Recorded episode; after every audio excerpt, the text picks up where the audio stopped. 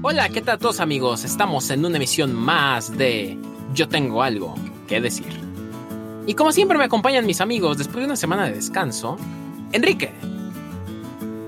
Hola, ¿qué tal a todos mis queridos podescuchas? Pues otra vez estamos de vuelta con un Yo tengo algo que decir y pues bueno, veremos qué temas interesantes tratamos. Lalo. Buenas noches, podescuchas. Pues yo tengo mucho que decir. Ah, bueno, nunca había estado en uno de estos, así que vamos. y Alejandro. ¿Qué tal? Muy buenas noches, es bueno estar de regreso eh, aquí en Pláticas de Medianoche presenta Yo tengo algo que decir. Eh, cabe mencionar que eh, solo Kenji se fue de vacaciones. No estoy diciendo que esta sea una clase de esclavismo, no lo estoy Gracias, diciendo, güey. pero, pero, ¿sabes? Es como, considero importante decirlo porque pues lo tenía que decir, ¿no? Este, volvemos contigo, Kenji. Muchas gracias, Alex, por eso que acabas de decirnos. Eh, ya es el tercer capítulo de esta sección, ¿eh? Solamente quiero dejarlo ahí caer. Ah, bien, ahí vamos progresando. Y ya están surgiendo más secciones, ¿no? Estamos platicando de una nueva que habrá próximamente de Yo tengo a alguien a quien entrevistar. Eh, estén al pendientes, escuchas porque será muy interesante. Completamente de acuerdo. Y bueno, como ustedes saben, en esta sección hablamos de noticias, datos o cosas curiosas que han pasado en la semana o cerca de estas fechas. Así que me gustaría cederle la batuta a Eduardo para saber qué noticias ha encontrado. Bueno, quién sabe. Lalo, como es la primera vez que estás aquí, voy a dejar que Enrique empiece para que te vaya, te, te des un quemón de cómo es nuestra, nuestra dinámica. ¿Cómo ¿Qué te es parece? esta? Listo, ¿eh? A ver, Enrico, ¿qué tienes para nosotros el día de hoy? Bueno, pues yo quiero platicarles sobre eh, un tema que platicamos sobre la otra vez, que son los deportes electrónicos, en especial de un juego llamado League of Legends. Espérate, déjame, déjame volver a hacer esto y voy a decir algo como. En la sección de videojuegos y tecnología, Enrique, Exacto, ¿qué exacto. tienes para nosotros? bueno, eh, pues el League of Legends está, digámoslo así, de fiesta. Eh, se está llevando a cabo o celebrando el Mundial de League of Legends en Europa. Esta vez fue en Europa y primero me parece que fue en Alemania, después en Madrid, bueno, en España, y la final va a ser el día eh, 11 de, de noviembre en París. Entonces, pues Uh. bueno, es un videojuego que ha tenido un crecimiento exponencial impresionante y yo creo que de la mano de los esports. Entonces, eh, digamos que algo interesante, que al menos nunca había pasado antes, al menos en México, es que una televisora, eh, TV Azteca, hizo un convenio con League of Legends para transmitir los partidos de la final de League of Legends y los van a cubrir los partidos con especialistas, se supone, ¿no? Incluso va a estar eh, el famoso Luis García, el doctor García. Pero creo que tenemos por aquí un mensaje importante Sí. de- Sí, de hecho. que le han mandado al doctor García, Uy. porque definitivamente donde se para él es un fenómeno internacional. Claro, ¿eh? Saben de su gran Y- bagaje en el fútbol y de lo que significa. ¿Cómo es? eh? Estamos hablando de Quickshot, él es uno de los talentos que narra para la transmisión europea y tiene un mensaje para nuestro estimado doctor García que está en vivo allá en París. Hola Latinoamerica! I just heard that Dr. Garcia, the football commentator himself, is going to be here in Paris uh, checking out the League of Legends World Championship finals. I'm so excited to have somebody so famous from all the way from Mexico coming to check it out. So, Dr. Garcia, welcome to World Finals! No sé qué vaya a hacer, no tengo ni idea, pero sería divertido. Ustedes imagínense un partido de LOL, si es que lo han jugado, narrado por el señor Luis García. Sería bastante gracioso. Y pues bueno, eso es de las noticias, digamos, interesantes que han sucedido en la semana. Oye, nada más para que nuestros podescuchas estén enterados. ¿Cada cuándo se festeja esta final de League of Legends? Porque, por ejemplo, para el, para el fútbol creo que es cada cuatro años, ¿no? Una cosa así. Sí. Así es, el Mundial de LOL se celebra cada año y pues participan todas las regiones que están inscritas en el juego. En este caso es Asia, Europa, Latinoamérica, Norteamérica. Bueno, aunque Latinoamérica está considerada como una región emergente, no está considerada como una región fuerte. O sea, que- pichones, ¿no? Ajá, exactamente. Las regiones fuertes Región pichón. Les- Ok, muy bien. les dan, digamos, eh, lugares para que sus equipos jueguen. Yo que sé, el campeón de Norteamérica, el campeón de Europa y así juega, este, son los que participan en el mundial y además de eso se pelean otros equipos para tener un lugar en el mundial. Pero en este caso, Latinoamérica no tiene lugares asegurados y tienen que competir cada, cada año para ver si pueden pasar a la fase de grupos.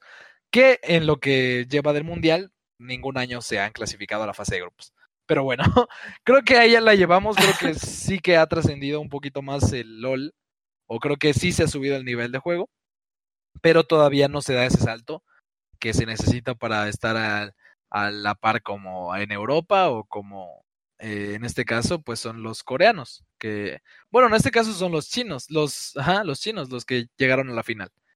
Pero bueno. Oye, ese término que dijiste de que en Latinoamérica se tienen que este como, como luchar por ese lugar. ¿Eso es el término que le dicen wildcard? Exactamente, es un wildcard, es, Es como una- repechaje, ¿no? un repechaje en el fútbol, lo que sería, ajá, exactamente. Son equipos que a lo mejor no llegaron a cierta puntuación para poder calificar y al final tienen que ver quién se puede quedar con ese lugar. Ok, eso está muy interesante, fíjate.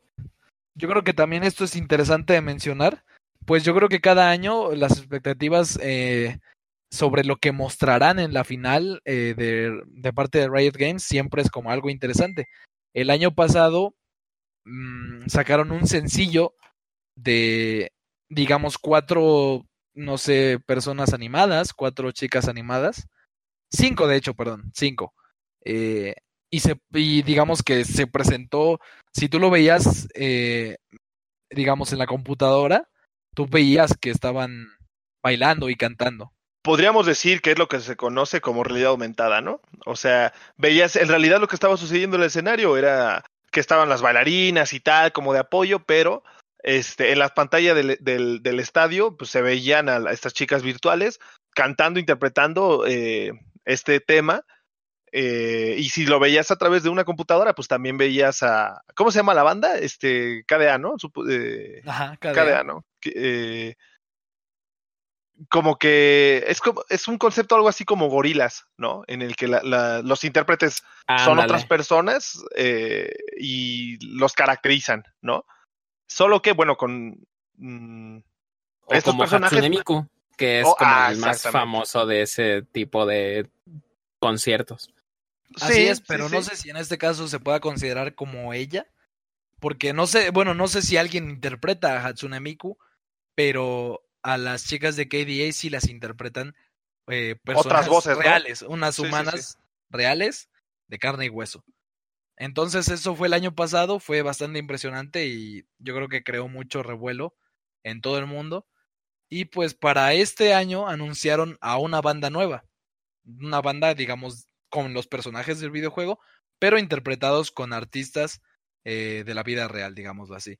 Entonces lo anunciaron como un show de apertura a niveles como, no te puedo decir como el Super Bowl porque creo que sería demasiado, pero ya lo anuncian como un show. Antes no era así, antes si salía era como de wow.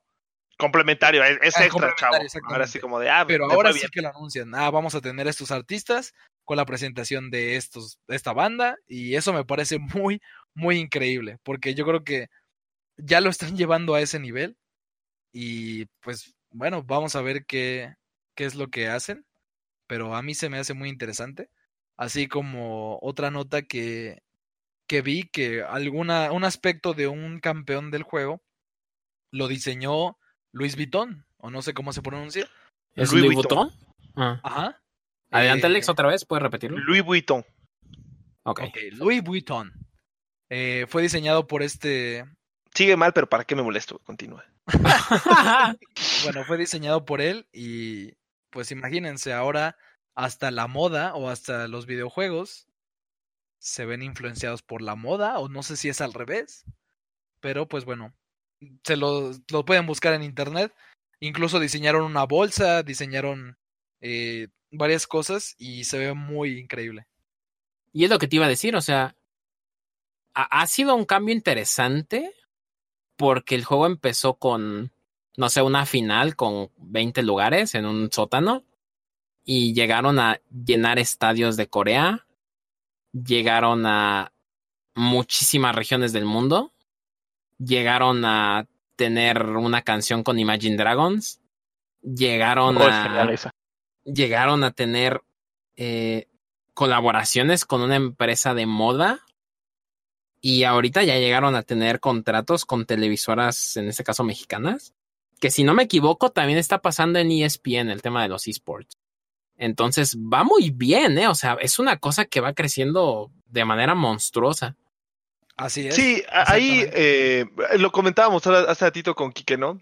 Este, bueno, de hecho Quique este, dice que soy el viejito que, que no le gusta la tecnología, pero aquí, bueno, yo sí quisiera como, como poner un, un contraste que quizá no tenga nada que ver, pero quizás sí, eh, en el punto en el que está, está, es interesante este tipo de propuestas, por ejemplo, que se generan de producción musical, porque además eh, Kike lo decía, no, es que el, el video de este último sencillo de esta banda, este, de KDA, que, que vio, pues eh, es el, para mí, dice Kike, es el mejor video de pop que he visto. Y digo, no, la verdad es que sí, es, está, es, es, es muy buen video. Eh, y mencionabas tú hace ratito a Hatsune Miku, ¿no? Este, Kenji, Sí, de que hasta qué punto se están reemplazando cosas, eh, digamos, no quisiera decir auténticas, pero no encuentro otra palabra, otra mejor palabra para decir auténtica. reales. Eh, real, exactamente, de tal suerte que ya hay gente en Japón y seguramente en Estados Unidos también, este, que eh, se casó con Hatsune Miku, ¿no? O sea, un personaje ficticio. Ah, con sus novias virtuales, ¿no? Exactamente, o sea, tener claro que es eso, o sea, es, un personaje y alguien le está doblando la voz y tal, y, este, pues no, o sea, no, cambiar este, es, ese tipo de, como, dice Kenji, de, situaciones reales por eh, algo, algo virtual, ¿no? Que creo que los videojuegos a veces se presta mucho eso. Eh, un logro que te da el videojuego te hace sentir cosas que si no, si, si no estás a gusto con tu vida, pues te metes mucho en el videojuego y tal, que, que tiene que ver con una noticia, ¿no? Que, que pasó recientemente de un joven, este, que se murió, eh, tuvo un derrame cerebral por jugar, este, bueno, por, por no dormir. Sí, El, el derrame cerebral fue por no dormir, pero no durmió por estar jugando. Eh, esta situación eh, me parece que fue en India eh, y el chico llevaba creo que dos semanas sin, sin dormir. Digo esto como, como una noticia ahí interesante, o como en el caso de, bueno, cuando yo escuché, cuando yo lo escuché me dio mucha risa, pero ya después reflexionando le dije, bueno, es que sí está muy fucked up, este, de un cuate que estaba en un cibercafé jugando Diablo 3 Buah, Y esa se historia es impresionante. se meten a asaltar al cibercafé y el cuate sigue jugando. Y el asaltante, pues, al ver que su, que su estrategia de intimidación no funcionaba, lo apuñaló, huyó, y el cuate al que apuñaló siguió jugando. Joder. Nah, ¿cómo crees? ¿Es en serio? Sí, de verdad, de verdad, todavía llegaron los paramédicos y es así, de, no, pues ya, este, sí, ya, ya terminé. Ah, sí, bueno, ahora sí, quítenme el cuchillo y ya, este, Así de, espérate, es que estoy en Ranked, güey. Sí, sí, sí, sí, sí, exacto. O sea, digo, está bien, pero siempre hay que estar alerta como a ese tipo de situaciones, ¿no? Que creo que es como cualquier estado emocional y que muchas veces podemos estar sin darnos cuenta. Entonces, ahí alerta, puede escuchas, ¿no? Nada más allí una alerta. No sé exactamente cómo es la condición de India, que fue el caso de este chavo que, que falleció. en paz descanse. Pero este, en algunos lugares como Corea o Japón, eh, los cafés internet son 24/7. Y en Corea específicamente, me parece que hay un tema con tener un- una computadora con internet en tu casa. Es algo muy raro. El caso es que los cafés internet, por ejemplo, en, en el juego este que mencionaba Kike de League of Legends, tú puedes ir desbloqueando personajes. En Corea es distinto. En Corea ya todos están desbloqueados. Eh, ¿En serio? sí, Órale. para todas las cuentas, porque eh, no puedes tener tú una cuenta en casa. Eh, a fuerzas tienes que ir a un café internet. Entonces, eh, pues debido a esa represión que hay de, la comu- de las comunicaciones, eh, O sea, generaron me imagino que es Corea del Norte. Sí, correcto. En donde solamente puedes eh, jugar videojuegos en cafés internet y están abiertos todo el tiempo que quieras, pero pues obviamente el café internet yo creo que tiene cierta seguridad para que no estés viendo cosas que no debes. En Japón sé que incluso puedes rentar como cabinitas donde hay gente que incluso se queda a dormir dentro de los cafés internet. No sé exactamente si te puedes quedar a dormir, pero sí, sí hay como unos cuartitos. Y ahí puedes este, estar todo el día viendo anime, leyendo manga, jugando videojuegos, lo que tú quieras, y ya está. Está específicamente diseñado para eso. Pero sé que son máquinas ultra rototas. Bueno, ultra chetas, así con lo mejor de gráficos y procesador para que no tenga Sí. ninguna limitante. Sí, sí, y sí, Alex, hay gente que vive ahí. Ellos son los llamados. Bueno, tiene un nombre especial, pero no cómo se les dice, pero entran en el, ran- en el rango de los otakus. Que un otaku es Oh. como una persona que está muy metida en ese rollo. No es el mismo término que utilizamos nosotros. ¿No son Este- los hikikomori? Ah, sí, hi- hikikomori. Tiene razón, este, Lalo. El término hikikomori fue acuñado por el psiquiatra Tamaki Saito en el año 2000 y significa apartarse, estar recluido. Se define como una forma voluntaria de aislamiento social o autorreclusión, de- debido a factores personales, tanto personales como sociales. Es un síndrome de aislamiento. Órale, Y ya qué está, feo. ¿sabes? Sí, es un poco extraño, pero... Pero mira, hablando de cosas extrañas, voy a aprovechar para meter una de las noticias que encontré.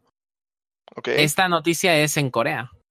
Eh, más que noticia es una creencia que se tiene y me pareció bastante curiosa. En Corea se tiene la creencia de que puedes morir eh, si dejas un ventilador prendido en una recámara. Se ¿Cómo? llama muerte por ventilador. La muerte por ventilador se refiere a la creencia de que una persona que duerma en una habitación herméticamente cerrada con un ventilador eléctrico en marcha resulte muerta. Aunque no hay casos que confirmen dicho fenómeno, se trata de una leyenda urbana que hasta el día de hoy sigue formando parte del imaginario colectivo de Corea del Sur. Aunque no hay un origen claro de esta leyenda, se han constatado temores acerca de los ventiladores eléctricos prácticamente desde su introducción en Corea del Sur en la década de los 1920 y 1930. Entre las cosas que te pueden ocu- ocurrir incluyen náuseas, asfixia y parálisis facial. ¿Qué les parece? A ver, me estás diciendo que si voy a Corea, ¿no? Ajá. Y voy a dormirme con el ventilador prendido, un coreano me va a decir, no porque te puede dar parálisis facial. Exacto. O puedes y te- y morir. después te puedes morir. Así es. Ahora, ahí te va. Según la creencia, el tener un ventilador eléctrico prendido durante la noche en una habitación hermética eh, significa que te puede dar hipotermia. ¿Ok? Por el aire que eche el ventilador, que eso es falso porque el ventilador no echa aire helado, echa un aire dependiendo del tipo de. Mueve el aire en que el haya. cuarto y ya está. Exactamente, exacto. Pero bueno. Y la segunda es la asfixia. Según los defensores de esta teoría, los ventiladores podrían causar asfixia debido a la sustitución del oxígeno por dióxido de carbono, provocando finalmente la intoxicación.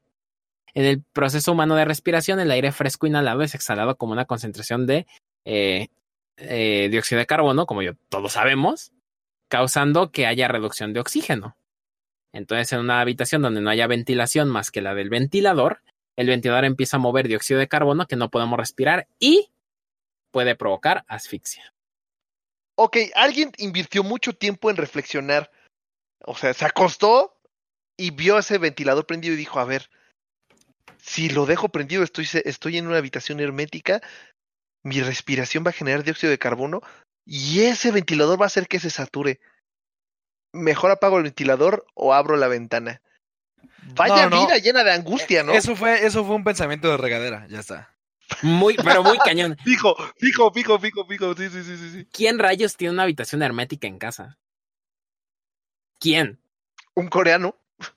al parecer, al parecer. Existe una teoría conspirativa. Esta teoría asegura que el propio gobierno de Corea del Sur creó y perpetuó el mito como propaganda para tratar de frenar el consumo energético de los hogares durante la crisis ener- energética de la década de los 70. Eso tiene más que sentido. casualmente coincidió con el gobierno del presidente Park Chung-hee, quien mencionó la modernización y la autosuficiencia de la economía subcoreana, surcoreana, perdón, como los objetivos principales en su plan de desarrollo económico en cinco años. Algunos informes hablan de que las primeras muertes por ventilador se registraron en la década de los 1970. Tiene sentido. O sea, eso tiene más sentido para mí que todo lo anterior, ¿sabes? Sí, tiene, tiene mucho sentido para mí.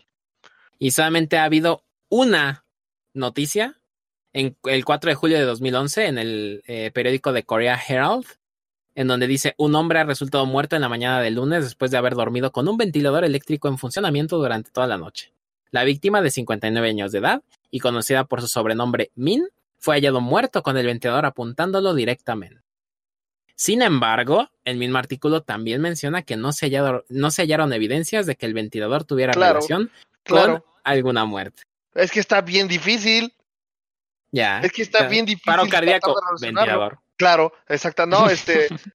eh, no sé, es- a menos de que, el, cl- claro, el ventilador le haya caído encima, bueno, pues sí, le cayó el ventilador. O sea, el, el tipo pudo haber sido hipertenso, no sé, alguna otra exacto. situación clínica, pero el ventilador. Exacto, sí, sí. Pues Ahí está. Entonces, si van a Corea, no pueden usar ventiladores eléctricos si no tienen, eh, si tienen su habitación herméticamente sellada. Ok.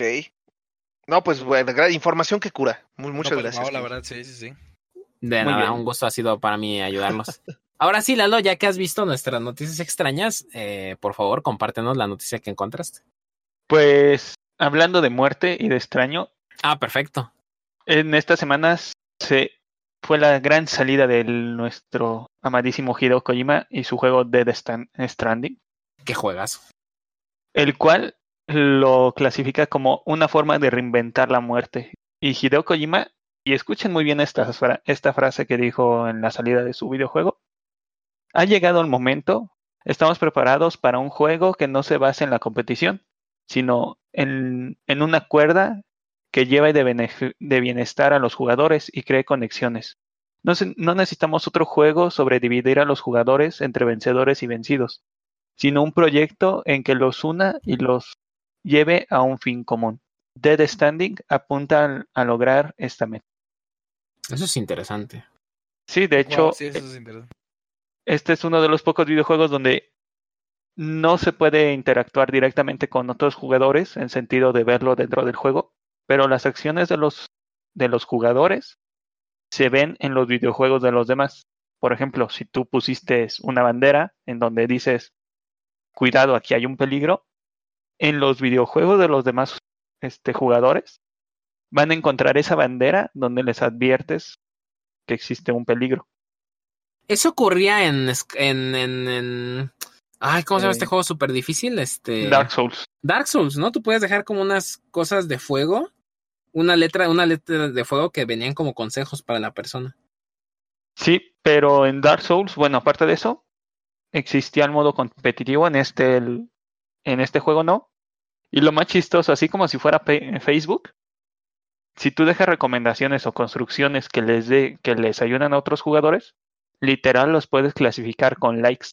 Y entre más likes tenga el, el objeto o la ayuda que tú dejaste, te va a beneficiar en que la siguiente, las siguientes veces tus ayudas sean más vistas. Oh, eso es interesante, fíjate. Es una red social hecha videojuego. Exactamente. Sí. Quizás hubiera sido interesante ver qué hubiera pasado si no le ponía el sistema de likes y que las personas, digo, ayudaran este a pasar el juego simplemente por ayudar a otros, no para obtener likes. Eso hubiera sido Ajá. interesante. Ajá, o ¿Cómo- sea, pero ¿cómo mides que está funcionando?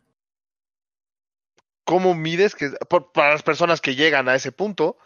se- seguramente puedes comparar estadísticas. no te genera ningún beneficio dentro del juego. O sea, no hay. Tampoco en Facebook y mucha gente busca los likes. Sí, eh, creo que el sistema de likes debe existir porque tienes que medir y la, solamente se mide con números en un videojuego al menos. El tú no poner nada no sabría si la gente está leyendo o no los, los mensajes.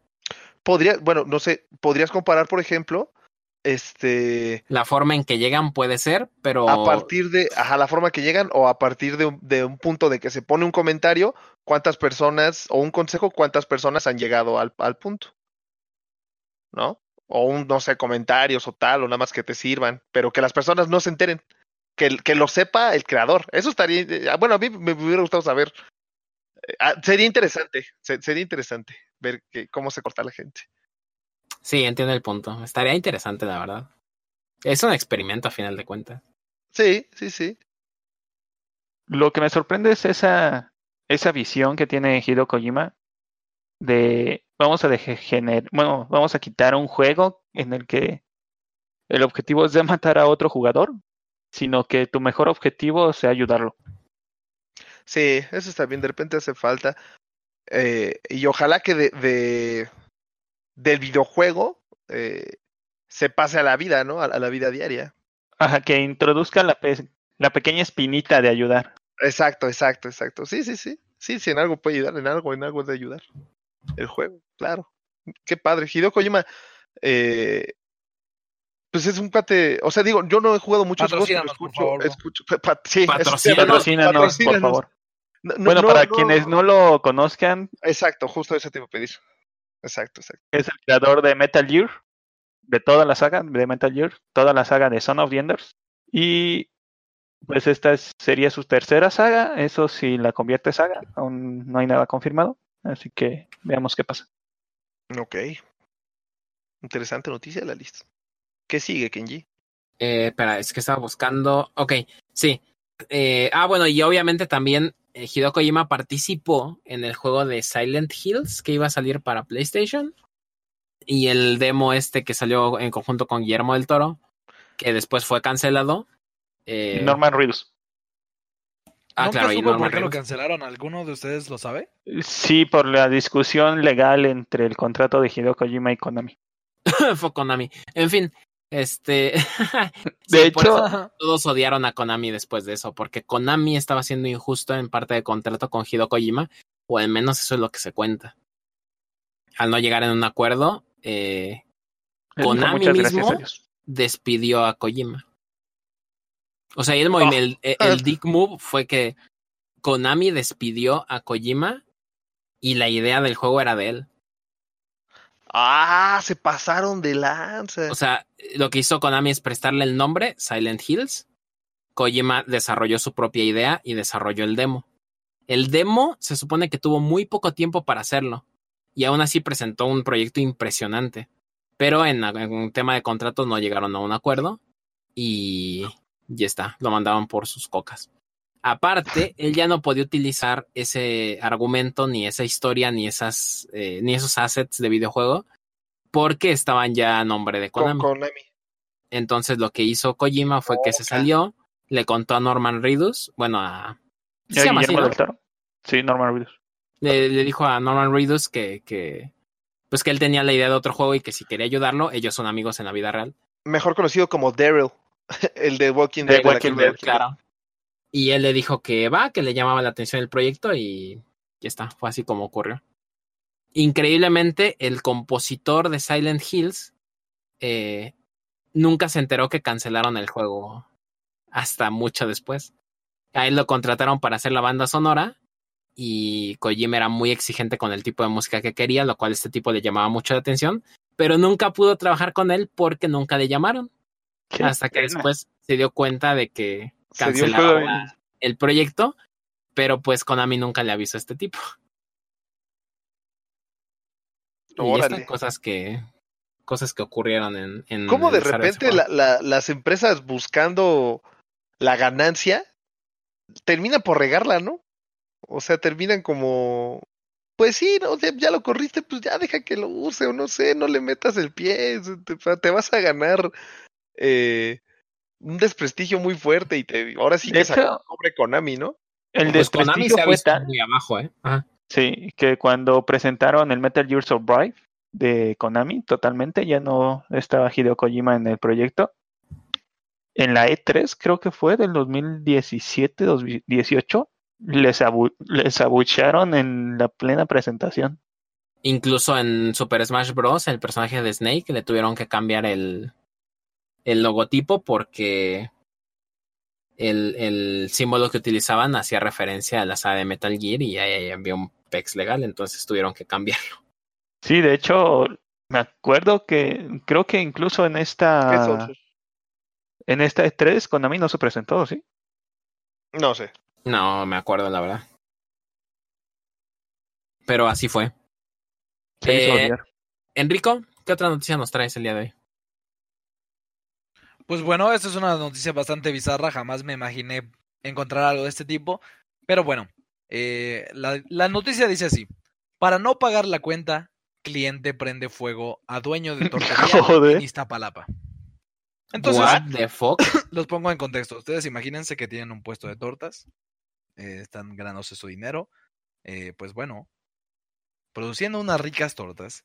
Y llega un tipo, te pide una torta y tú se la haces. Entonces cuando le dices, oye, son 50 pesitos, el tipo te echa gasolina y te prende fuego. ¿Qué pedo con- ¿Hubo, hubo heridos? No creo, ¿verdad? Claro, pero, o sea, lo, le prendió fuego al dueño del local. Qué hijo de perra. Dice así, ¿Qué durante la noche, durante la noche de este viernes, un hombre acudió a un puesto de tortas en la colonia Lomas Estrella, de la alcaldía de Iztapalapa. Sin embargo, al no querer pagar la cuenta, arrojó gasolina y prendió fuego al dueño del local. De acuerdo con declaraciones del afectado, el agresor de 58 años hizo su pedido, no obstante, al cobrarle la cuenta no quiso pagar, razón por la que se puso violento y comenzó a arrojar gasolina. Luego de prender fuego, el sujeto se dio a la fuga, pero más tarde fue detenido por los elementos de la Secretaría de Seguridad Ciudadana. Posteriormente, fue trasladado al Ministerio Público para determinar su situación jurídica. Por su parte, el lesionado fue llevado a un hospital, pues presenta quemaduras en los brazos. Entonces, bueno, imagínense, o sea, para empezar, ¿cómo llevas gasolina? O sea, Sí, no, no, no, no. yo no me- creo que el tipo tiene problemas mentales muy Está- serios. Yo creo que el tipo, su intención era quemarlo desde el principio para llevar su bidón de gasolina, ¿sabes? Sí, puede ser también. Hay Sí, gente claro, muy enferma en este mundo. Ajá, o sea, es que no, raro. no sé de verdad si ya es un tema de que, ah, no voy a pagar mi cuenta, voy a prenderle fuego a alguien. No sé, o sea, es, no sé, es muy raro. La gente tiene que estar estúpidamente enferma para hacer eso, ¿eh? Hablando de enfermos, ¿puedo, ah, ¿puedo decir una noticia que está relacionada? Dale. Adelante, adelante. Pues fracasadamente, este bonito Halloween no terminó en saldo cero o en saldo blanco. En, en el buen municipio de Catepec, tres menores de edad fueron baleados al pedir calaverita. Ah, sí, ya recuerdo. Eso fue una estupidez por parte de la gente que lo hizo. Elabora, elabora. Bueno, parece ser que tres niños menores de edad de 10, 8 y 6 años se Oh. encontraban pidiendo dulces en establecimientos ubicados en la colonia Luis Soldano Colosio, cuando dos hombres armados arremetieron contra estos tres niños y fracasadamente los tres perdieron la vida. No Pero tengo. razón por- o sea, Exacto, no tengo ni perra idea de por qué a alguien se le ocurriría hacer eso. Parece ser que uno de los de los vatos estos, porque son dos, uno sí fue fui a- sí fue atrap bueno, sí lo capturaron, detenido. ajá, sí lo detuvieron, pero la única justificación es que se espantaron. Pero Ah, mi claro, como pregunta es arma en la mano, exactamente, o sea, sales a la calle con un arma y si te espantan disparas, o sea, O sea, sales a la calle sabiendo que va a haber gente. No, pues es una estupidez. O sea, ajá. es una, estu- es una completa estupidez. No, no. O sea, no me cabe en la cabeza, de verdad. No me cabe en la cabeza. bueno, pero ahí te va algo que tampoco te va a caer en la cabeza, Alejandro. Saben ustedes que en Italia hay ciertas mafias, ¿verdad? Sí. ¿Qué hace la mafia? ¿Qué trafica la mafia comúnmente, Alejandro? Mm, sustancias ilegales, ¿no? Ok. Eh, Drogas. Drogas, en su momento alcohol, eh, armas. Eh, hay mafias que se Marihuana. dedican a. Sí, o sea, sí, cosas que no los permite la ley en general. Bueno, pues ahora autoridades en Italia están investigando un clan de mafia acusado de traficar desperdicios nucleares e intentar hacer plutonio. ¿Qué dices, Plutonio? ¿Bombas Ajá. sucias? Dice, el Bombas clan ganó notoriedad en agosto por eh, matar a seis hombres en Alemania. Y también se dieron cuenta que estaban haciendo envíos ilegales de desechos radiactivos a Somalia. Y también buscando la producción clandestina de otro eh, material nuclear conocido como plutonio. Bueno, Eh, los ocho miembros de la mafia fueron arrestados y se dieron cuenta de que han estado haciendo esta operación desde 1980. A la madre. ¿Qué dices? Entre sus clientes están Italia, Suiza, Francia, Alemania y Estados Unidos. Ah, mira, no me sorprende. Y entre ellos, Me sorprende Han ver a Suiza generado- en ese país. Eh, en esa lista, perdón. sí, a mí Eso sí. también, fíjate. Y entre ellos han podido generar, eh, generar hasta 32 bombas de plutonio, que hasta el momento se desconoce si han sido utilizadas Es lo que te iba a decir, ¿qué ha pasado? desmanteladas o no. Eh, los investigadores están rastreando eh, algunos desechos eh, que se supone que enterraron en Basilicata, no sé dónde sea Basilicata, pero eh, no están muy positivos de que, de que puedan encontrarlos. Ahora la UNESCO se ha unido a la búsqueda. Uy, gracias, UNESCO, muy bien. Ya era Ya hora. ves. Eso está, eso está muy torcido. o- o- ¿qué, qué está pasando? Y miren, eh, eh, eso, eso me lleva en parte a la siguiente noticia. La siguiente noticia tiene que ver con tecnología de reconocimiento facial. Como todos sabemos, en Hong Kong ha habido, en Hong Kong, Hong Kong, Hong Kong, sí, Gracias. Hong Kong. ha, ha habido este, pues disturbios debido a situaciones políticas y la gente se ha manifestado. Así y es. ha tapado este, las cámaras de reconocimiento facial de, que tienen ahí este, en China. Eh, China es, un- es, bueno, es punta de lanza en, desarrollo tecnológico para reconocimiento facial. En general, pues los países asiáticos invierten mucho en ese tipo de investigación. Eh, viendo esa noticia que, que, pues estaban tapando las cámaras y le estaban eh, obstruyendo la vista, los pintaban, tiraban los postes y todo. eh, de repente me sale en esa misma noticia un artículo que dicen que investigadores desarrollaron escáneres para eh, detectar eh, la emisión de ondas vibratorias que emite eh, los procesos cerebrales, sobre todo eh, el procesamiento de información en las partes del cerebro que eh, traducen o eh, no procesan le- la información visual. Y ¿Lectura a través-? Eh, o sea, creo que fue un poquitito, está cerca de la lectura de mentes, pero no, no va tanto. O sea, pues, yo creo que sí es la, pues, una- un, un acercamiento, porque eh, a través de esos escáneres, una máquina puede determinar qué es lo que estás observando tú. Interesante. O sea, puedes sacar como una fotografía de lo que tú estás viendo en tu posición en el espacio. Joder. Eso es Y lo que impresionante. Eso es brutal. Es que eso es brutal. O sea, se Ya dan no cuenta de necesitas que cámaras. ya no necesitas cámaras. Ahora, viendo desde unas Black desde- Mirror Everywhere. O sea, ya está. y viéndolo desde unas- un, un punto de vista filosófico, a ver, podescuchas, muchachos, lo que ven, ah, o sea, sean conscientes de lo que estén observando en este momento, justo en este momento, en este espacio, en todo el universo, en todo el planeta, en su colonia, en su pueblo, justo en ese momento son los únicos que pueden percibir eso que están viendo, desde ese ángulo y en ese tiempo.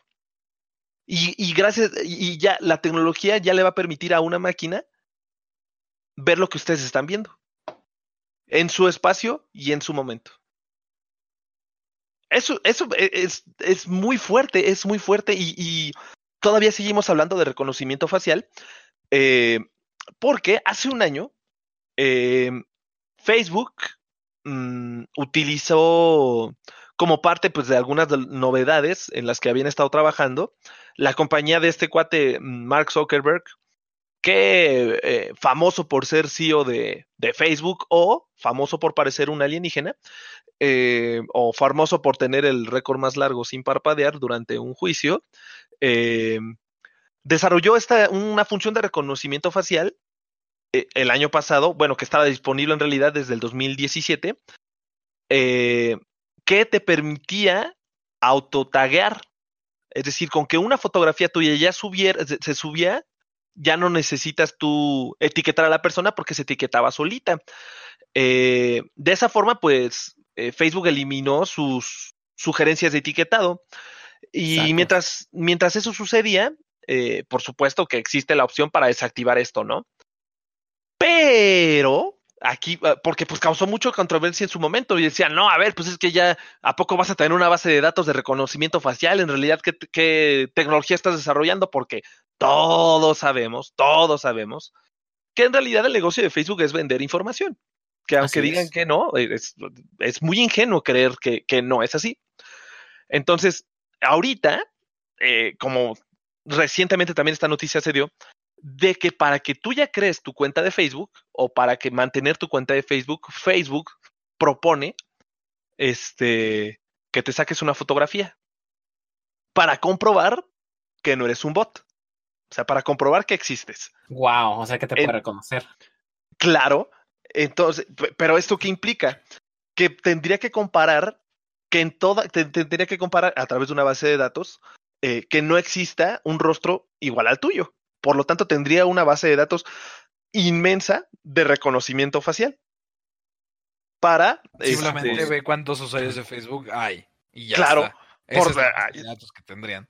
Exactamente, y, y, o sea, y con eso, bueno, se pueden hacer investigaciones, o sea, un montón de investigaciones, incluso se podría este, eliminar el valle oscuro, que- se le llama.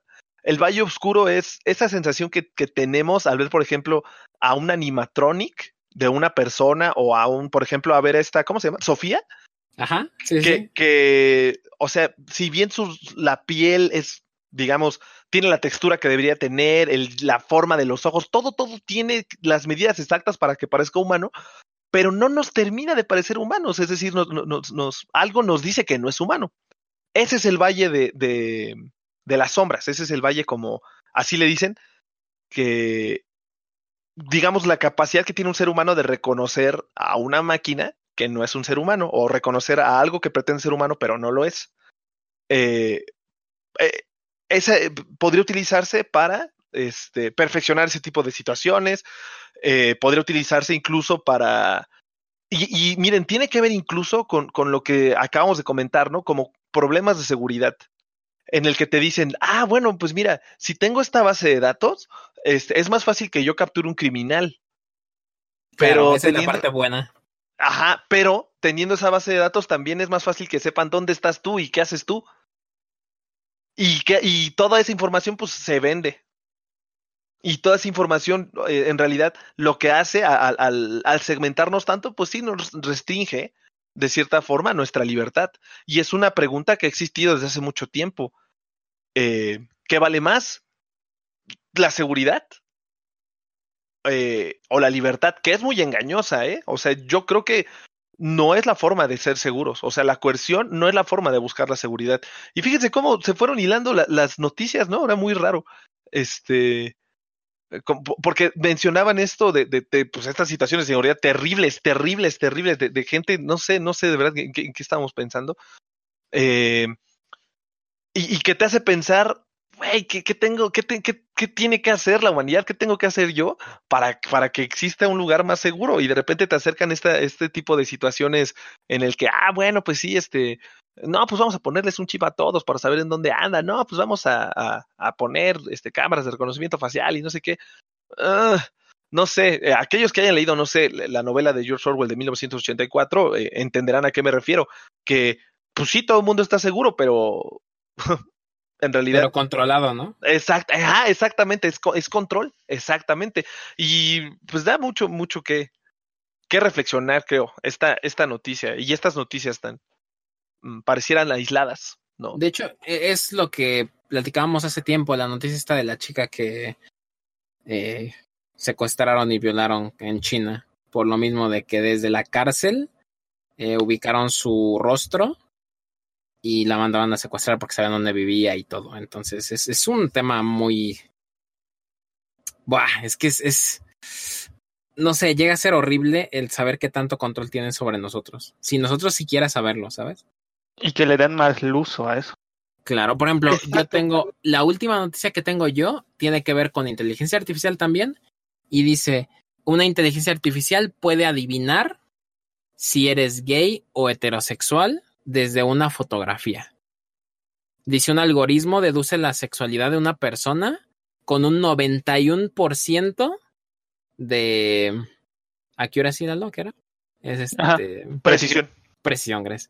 De precisión. Eh, y pues esto trae ciertas ventajas y ciertos problemas.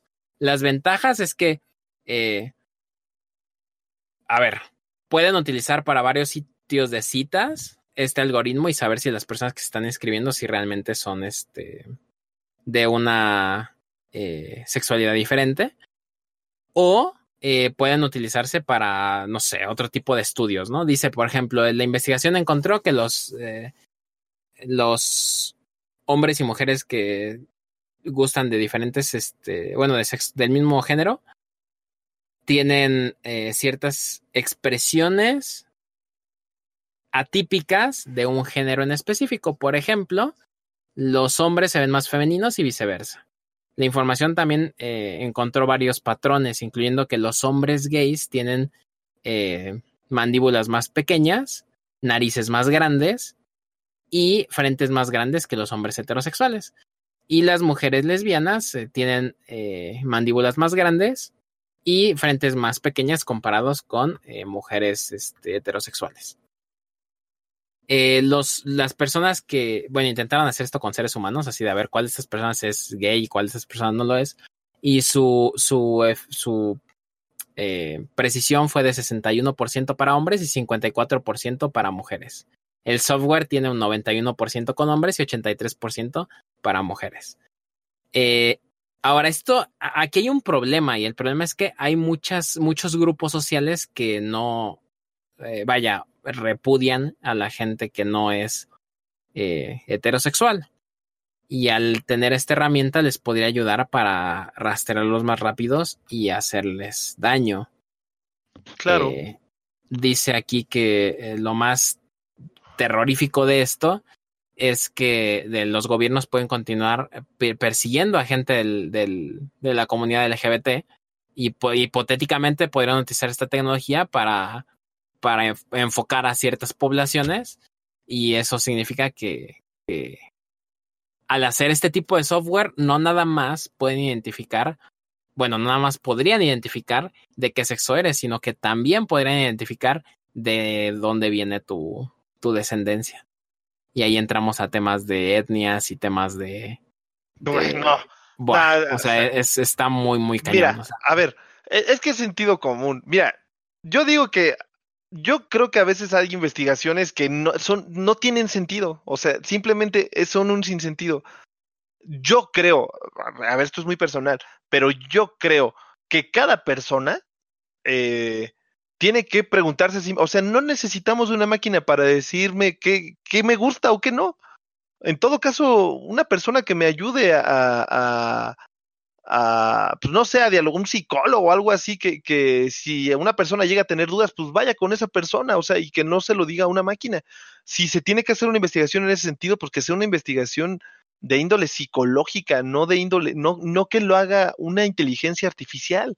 ¿Por qué? Porque entonces se presta para muchas, muchas, muchas cosas que creo que el sentido común nos puede ahorrar bastante. Eh, eh, simplemente Ojo. llegar y decir, Ojo que el estudio, Alex, porque ahorita lo que mencionaste de un psicólogo, ojo que el estudio dice que la parte buena es que hay un soporte muy fuerte de la teoría de que la, orientación sexual eh, viene de las hormonas desde antes de nacer. Significa que la gente nace siendo gay y que eso no es una elección. Eso puede ajá. soportar la noción de que la orientación sexual es más fluida de lo que pensamos. Esa es una de las eh, ventajas que trajo este estudio. La desventaja fue que han descubierto que ese- este tipo de herramientas se han utilizado con diferentes sí, personas claro. y grupos. Por ejemplo, la Universidad de Cambridge con eh, perfiles psicométricos, eh, la utilización de perfiles de Facebook para hacer conclusiones sobre personalidad, la Mm. campaña presidencial de Donald Trump y aquellas personas que apoyan eh, Brexit. Órale. O sea, cosas que ni te imaginas, ¿sabes? En las que puede tener uso. En el caso de las últimas dos, la, la campaña de Donald Trump y los eh, Y el Brexit. eh, lo de Brexit, eh, las, las herramientas apuntan a los posibles votantes. Claro. Y esto eh, se utiliza para expander la, la información sobre las elecciones. Eso está muy cañón, muy cañón. La Universidad de Stanford también ha descubierto que ciertas facciones de la cara pueden definir la visión política, condiciones Ah, psicológicas o personalidad. Dicen que esto se acerca mucho al potencial de los escenarios como la película de ficción Minority Report, eh, que no me acuerdo cómo es en español. Creo que así Este, se llama, Minority Report. ¿Sí? Eh, Sí, en donde la sentencia persona previa. puede sentencia previa, gracias.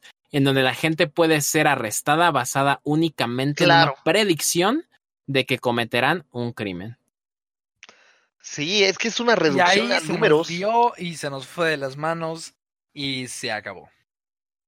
Y se llamaba bastante.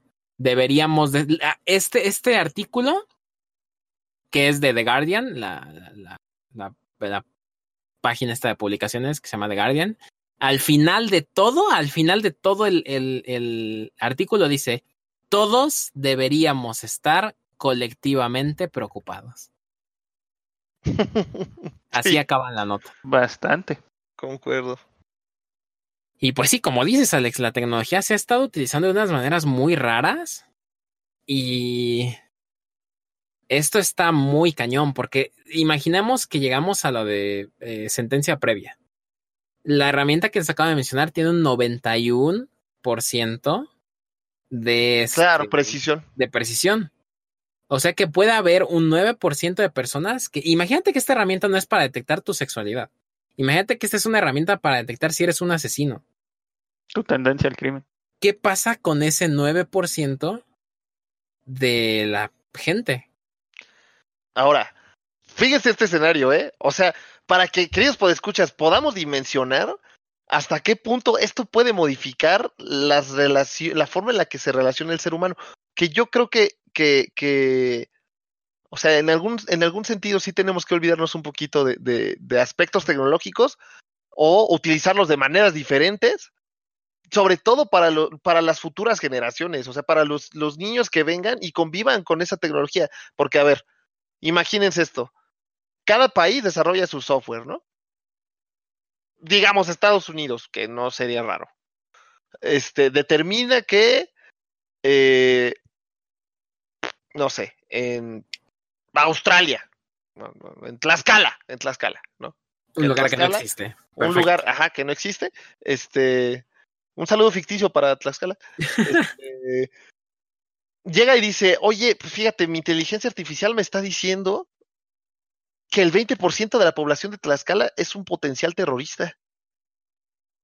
Que el 20% de la, de la población de Tlaxcala no está de acuerdo con las políticas de mi país y tiene tendencias violentas. Bomba. Oye, Tlaxcala, aguas con tu población porque tiene, tiene, tie- tienes deuda conmigo. Aguas con tu población porque este tienes terroristas en contra mía. ¿Cómo lo vas a solucionar? Yo te sugiero que ponga, déjate tú una bomba, eso, eso sería lo, lo- sería algo sumamente sencillo. Métete esta política pública. Empieza a hacer publicidad hacia mi, hacia, hacia mi manera de ver la vida, hacia la the American way.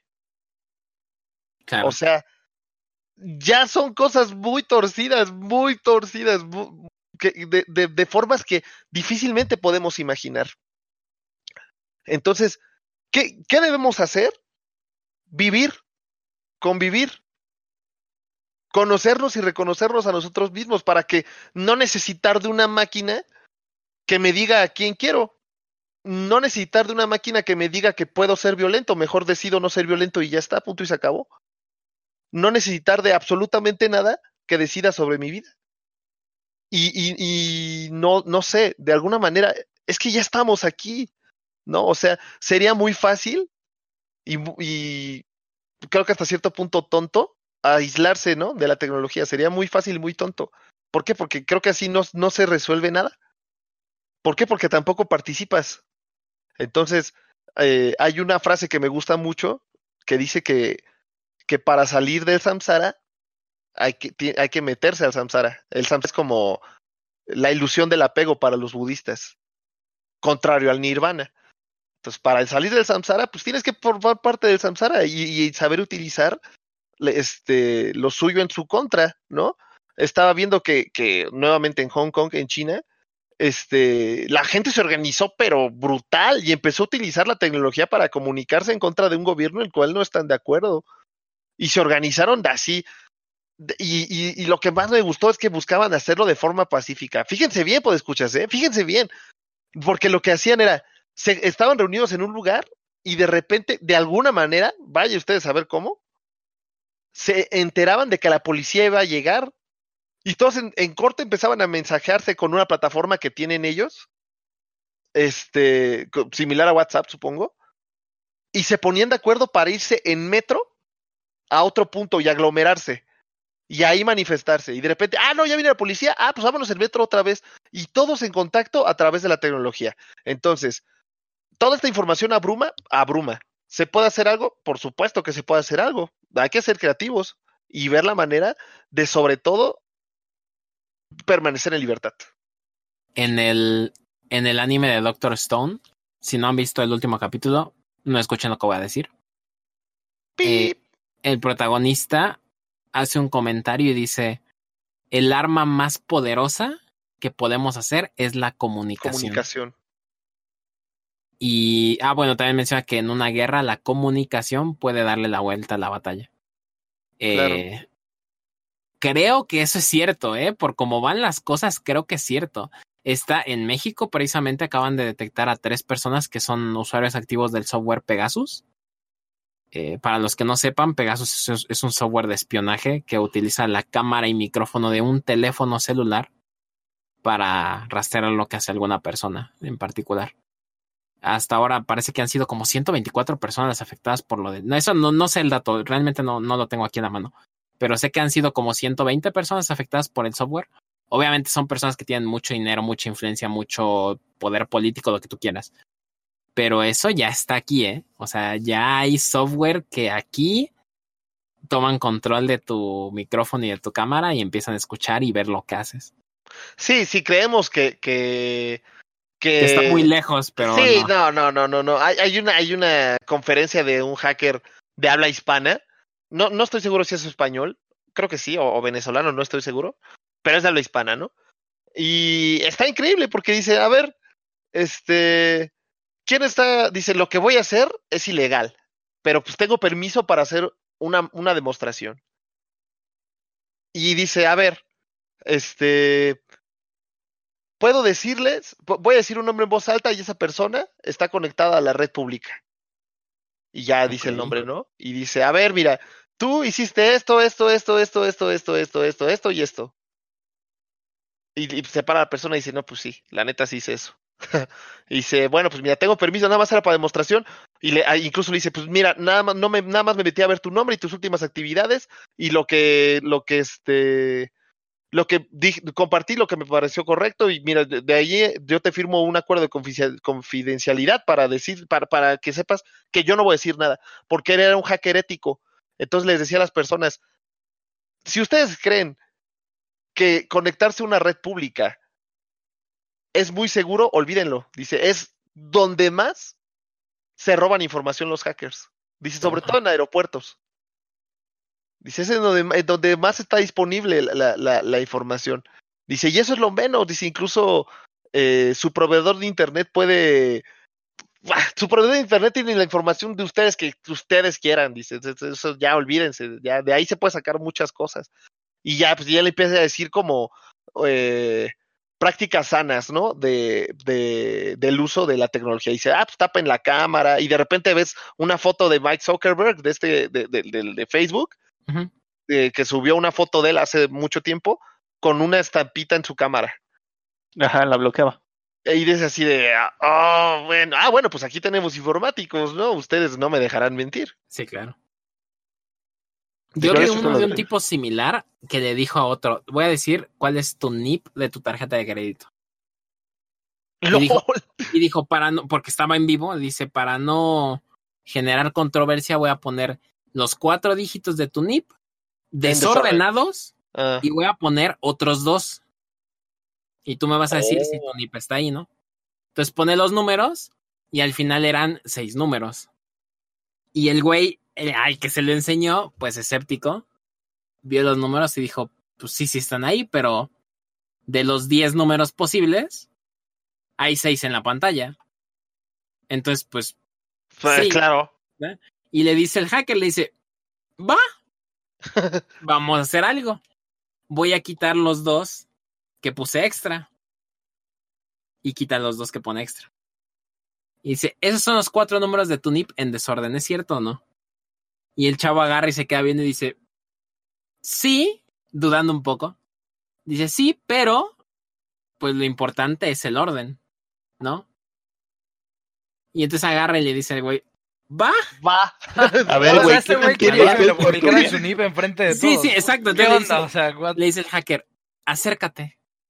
Dice, acércate y aquí en mi pantalla voy a poner tu NIP y nada más tú lo vas a ver.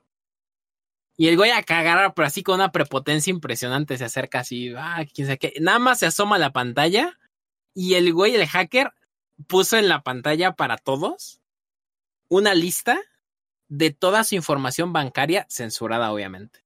Pero ponía nombre, banco, Dirección. Número tarjeta, número No. de los números de atrás, NIP, y toda la información estaba ahí. Obviamente la, la, La tapó. la, la tapó, pero los campos se veían ahí.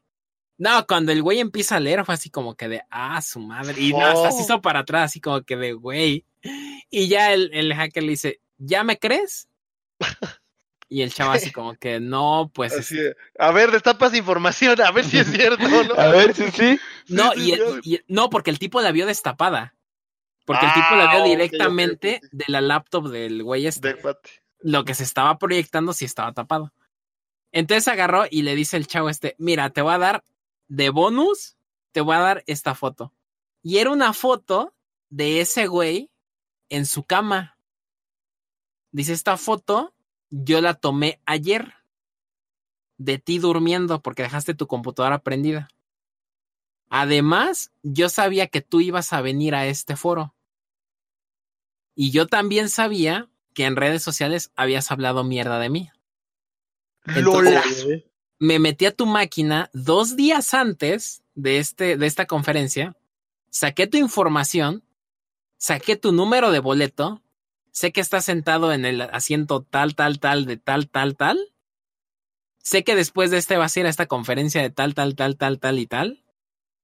Y también sé que estuviste dormido de tal hora a tal hora. Aquí está la foto. Hice toda tu información bancaria. O sea, no, lo hizo excremento. O sea, el otro güey se quedó así como. ¿Qué pex? O sea, así como que, ¿cómo es posible que este cabrón? Y entonces le dijo, está bien, dice, no, sí te creo, ¿no? Dice, desde ahora voy a tapar la cámara de mi laptop. Y dice, este güey, eso no es suficiente. Dice, también checa tu teléfono que es modelo tal, porque también puedo sacar fotos de ahí. No, o sea, el otro tipo quedó destruido. El otro tipo quedó así como que no, no, y se fue a su lugar así todo bien paniqueado y apagó su teléfono y todo. O sea, no, lo que pueden sacar de información es impresionante. Es, es, es absurdísimo. Sí, nos vigilan muy cañón. Sí, ahora, pues hay que hacer lo que tengamos que hacer para ser libres y ya está. O, o sea, ah, mentalmente, que es donde, ¿sabes? No pueden entrar aún. No, ni van a entrar. Ay, no, está, está muy perro. Ya es, ya es meterse con la esencia del ser humano. O sea, más allá de la mente. Pon, pon tú que la mente, pero más allá ya no. Y bueno, Sí, eso más ya allá- será otro tema. Sí, sí, ya hablando de imaginación y todo ese pex, ya ahí, ahí es donde complicado que lleguen, pero. Pero bueno, amigos, este ha sido el, el, el episodio de hoy de Yo tengo algo que decir. Muy interesante, la verdad. Eh, vemos cómo cada día que pasa la tecnología está dando pasos agigantados. Y da mucho miedo, porque da mucho miedo, pero también sabemos de qué es capaz el ser humano, de qué cosas tan increíbles somos capaces de crear. Y eso es algo que debemos reconocer, somos absurdamente inteligentes. Eh, y bueno, pues con esa nota quisiera escuchar sus, conclusiones de despedida para ir cerrando este podcast del día de hoy. Enrico. Bueno, pues eh, como ya lo, lo dicen las noticias, cada vez estamos evolucionando más. Pero pues es preocupante ver eh, de qué forma ocupamos las herramientas que creamos nosotros mismos, ¿no? Entonces, pues como lo hemos mencionado ya en varias ocasiones, eh, sean libres eh, y sí, como bien lo mencionó Alex, si, si hay una forma de escapar es con la mente. Y pues bueno, vamos a, vamos a seguir. La, la tecnología, yo, yo confío en, el, en que es una herramienta y nos será útil para llevar el, pues ahora sí que nuestra raza a otro, a otro lugar. Espero que mejor. Pero bueno, pues noticias muy interesantes, pónganse al día y pues bueno, ojalá pierda G2 en la final de League of Legends. Este güey. Saludos, Chuy, que no puede estar con nosotros, pero él es muy fan de G2. Así que. Sí, súper fan. O sea, yo que sé, lo vio, vio, ay, mira, G2 y ya le gustó. Es como el América. Venga, Chuy, un abrazo, bro. y Alex le va al América. Solamente así como. Como dato curioso. Para, para que vean qué tipo de personas Alejandro. Venga, un saludo a todos los americanistas. Venga. Lalo, tu conclusión. Pues la tecnología en buenas manos nos puede llevar muy lejos y en malas nos puede recordar lo que el ser humano es capaz de hacer. Entonces,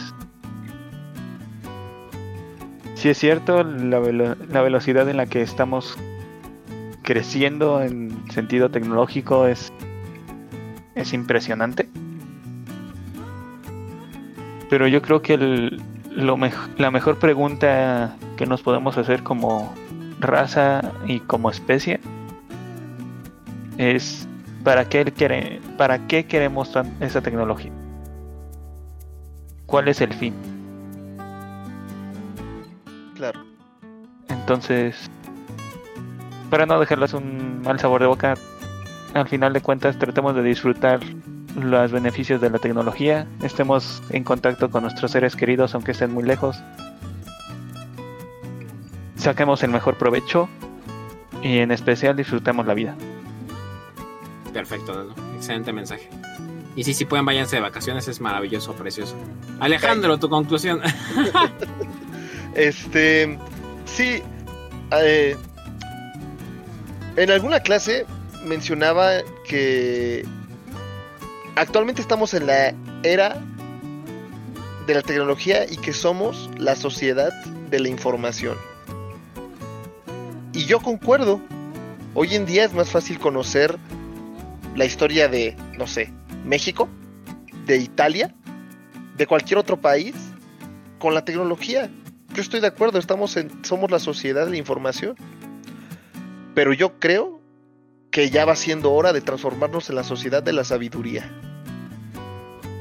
De saber diferenciar entre el bien y el mal. Entre el daño a mí mismo y a mi prójimo o la búsqueda del bienestar de mi prójimo para mi propio bienestar.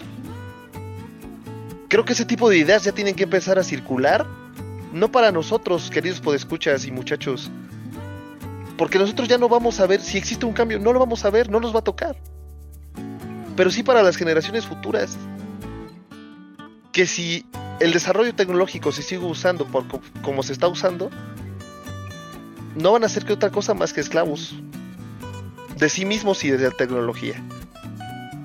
Entonces, primeramente, asumir esa responsabilidad, la responsabilidad que nos toca como parte de la humanidad, mi responsabilidad como individuo para con mis semejantes, y desde ahí tomar las decisiones que tenga que tomar para que las cosas cambien. Viviendo mi vida, viviendo cada experiencia intensamente para que me aleccione y quizás compartir lo que aprendí con mi entorno, con las generaciones futuras y con las presentes. Desde el presente cambiando el futuro. En ese sentido, pues sería mi conclusión. Sin dejarlos de invitar, queridos podescuchas, a que escuchen la siguiente emisión, porque eh, bueno, las siguientes emisiones porque entrevistamos a personas sobre Halloween y Día de Muertos. Que pareciera que el tema eh, ya no es vigente, diría Quique con palabras, pues, saben, más oeces, más, no sé, vulgares. Vulgares, sí, simples, Sí, sosas. Este, sí, o sea, ordinarias, ¿no? Por decirlo menos. Enrique, ¿no? Eh, sí, como- Enrique, exactamente. Este, pero entrevistamos porque nos interesa su opinión, queridos podescuchas. Entonces, en ese sentido, pues tenemos a alguien a quien entrevistar. Muy buenas noches, queridos podescuchas. Un abrazo. Bueno, pues se me cuidan. Na, na, na, na, ni pa- ni más, ni más. Tu conclusión, tu conclusión, tu conclusión. No seas envidioso. Por eso, no, está bien. O sea, yo, yo ya les dije, güey, que amo cómo está avanzando la tecnología porque soy fan. Pero. Y tampoco les voy a decir que no la usen. Yo creo que, como dice Lalo, bien, bien dicho, hay que disfrutarla, hay que aprovecharla. Claro. Siempre y cuando no dependamos de ella. Ujú. Hay que aprovecharla, pero también darnos unos espacios y decir este güey otra vez. Pero darnos un espacio en donde no la tengamos que utilizar. Dejar que. Porque muchas veces utilizamos la tecnología, en especial las cámaras fotográficas, para capturar recuerdos que nuestros ojos no vieron. Y eso lo vi mucho ahora que estuve ausente. Vi como la gente en vez de ver el mar con sus ojos lo veía a través de una cámara. Y eso es como lo más triste que he visto en mucho tiempo. Dense el tiempo de reconocer y conocer lugares con sus propios ojos y no para tenerlos colgados en una pared de una casa. Eh, dense la oportunidad de respirar el aire, dense la oportunidad de tocar el mar, el agua, dense la oportunidad de recordar momentos desde su mente y no desde un dispositivo. Ese ha sido mi mensaje y espero que les haya gustado el podcast. Nos vemos en la próxima emisión de Yo tengo a alguien a quien entrevistar. Hasta luego. Buenas No, no. noches, adiós.